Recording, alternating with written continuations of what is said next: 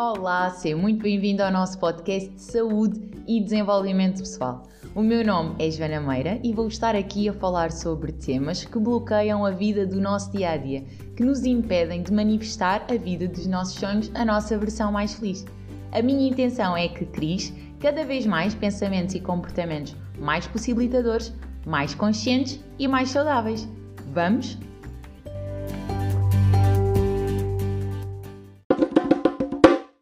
Olá, este podcast é muito especial. Neste podcast eu vou querer partilhar com vocês um desafio que eu tive a criar, quer no Instagram, quer no Facebook, em que eu dou a conhecer durante 21 dias 21 crenças limitadoras.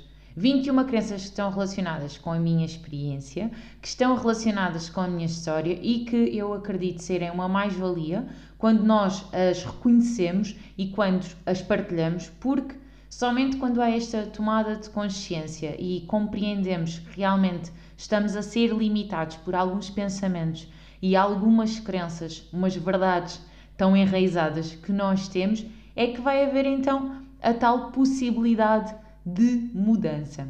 Hoje, para começar este desafio, quero partilhar com vocês a primeira crença limitadora da qual eu falei. Esta crença está relacionada com o facto de, perante desafios, obstáculos, epá, coisas que acontecem na nossa vida que não nos fazem o mínimo sentido, nos causarem um tal desalinhamento e desajuste por nós olharmos para elas como coisas que não deviam ter acontecido. Esta crença diz exatamente isso. É a crença que alimenta a ideia de que isto não devia ter acontecido. Isto não é suposto, isto não faz sentido, isto está mais na minha história, eu não mereço.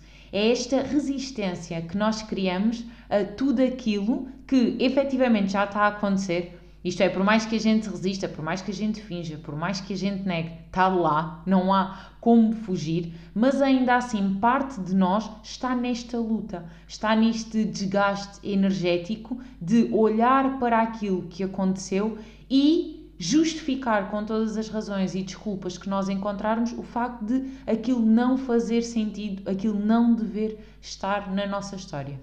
Esta crença, além de ser muito limitadora face à forma como nós experienciamos a vida, porque acabamos de estar muito mais de pé atrás, muito mais reticentes, não estamos tão receptivos e disponíveis àquilo que nos chega. Para além disso, ainda tem a agravante de chega essa situação, imaginem uma situação de doença, um acidente, alguém que nos faltou ao respeito, um conflito numa relação mais próxima que nos deixou bastante tristes. E nós, ao invés de estarmos focados em dar a volta à situação, em lidar com a situação da melhor forma possível, e como nós já falámos aqui em podcasts anteriores, a tal questão da responsabilidade, perceber que, ok, há coisas que eu não controlo, mas eu posso controlar como vou lidar com isto. E aqui é um ótimo exemplo de uma dessas situações. E eu, ao invés de estar focada na minha parte, em perceber, ok, como é que eu quero lidar com isto da melhor maneira possível, sabendo que isto, de antemão, já é uma coisa que me desagrada e que me deixa desconfortável. E que provavelmente até está a causar dano a outras pessoas. A questão é que este nosso lado que fica assim ofendido, que fica melindrado, que se sente injustiçado por estar a passar por aquela experiência, não quer focar-se na solução. Quer se focar mais nesta abordagem de vítima, de culpabilização. E eu filo durante muito tempo. E enquanto nós estamos com o zoom assim tão próximo do problema, daquilo que nós consideramos o problema, não conseguimos nos aperceber que realmente o problema não é o problema, mas é a forma, a postura, a atitude com que eu estou a lidar perante essa situação. E todos nós temos situações da nossa vida que mostram isto. Eu dou este exemplo, quer, quer nos retiros, quer nos workshops, até nas sessões, em alguns casos específicos com histórias, nós não precisamos de inventar a roda, ok? nós já temos várias experiências na nossa vida. E se fizermos este ponto da situação, se começarmos a estar mais conscientes e a esmiuçar, a interessar-nos mais pela nossa história, nós vamos conseguir compreender como as experiências pelas quais nós passamos nos trazem muito mais sumo.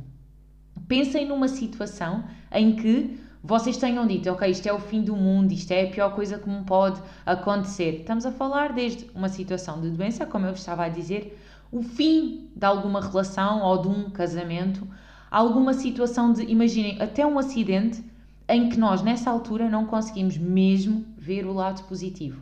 Mas a verdade é que, passado uns meses, passado um ano, passado dois, passado dez, passados vinte, nós já conseguimos olhar para essa situação e muitas vezes dizer: Ok, aquela situação foi uma coisa super positiva para mim. Estava agora a lembrar-me de uma situação com uma cliente que o caso era relativo a uma traição e em que realmente aquilo tinha sido uma coisa muito difícil de digerir na altura mas que agora, passados já oito anos, ela olhava e dizia: Fogo, Joana, realmente isto foi mesmo um ponto de viragem, eu precisava disto para chegar onde estou hoje. O foco dela, as lentes dela mudaram por completo. A traição é a mesma, ok?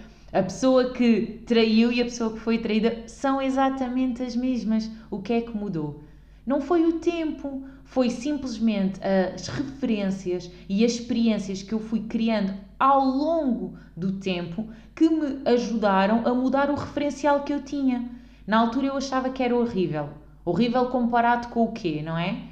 Agora, passar tudo aquilo que tinha acontecido, eu já não achava assim tão horrível. Porque comparado com tudo aquilo que eu tinha recebido, que eu tinha experienciado após essa situação, já não vejo aquilo como algo assim tão dramático e que me cause assim tanta dor. O importante aqui, eu acredito, é nós começarmos a perceber que o facto de nós estarmos mais presentes e não estarmos a rotular constantemente as situações de boas ou más, ou eu já sei no que é que isto vai dar, este problema é sempre a mesma coisa, porque estas generalizações fazem-nos perder uh, a unicidade do momento presente. Fazem-nos perder essa capacidade de nos encantarmos e de nos interessarmos por aquilo que nos chega, por pormos tudo no mesmo saco. A minha questão para ti hoje é: tens estado mais focado em desenvolver esta competência, esta capacidade de lidar com aquilo que chega sem estar a resistir, a fingir ou a negar? Ou continuas a cismar, a canalizar toda a tua energia, o teu foco, as tuas emoções, aquilo que é tão importante para ti, que é o teu tempo, para resistir ao facto de reconhecer que aquilo que aconteceu efetivamente aconteceu. Muito obrigada por estares aí desse lado e já sabes, espalha muita magia.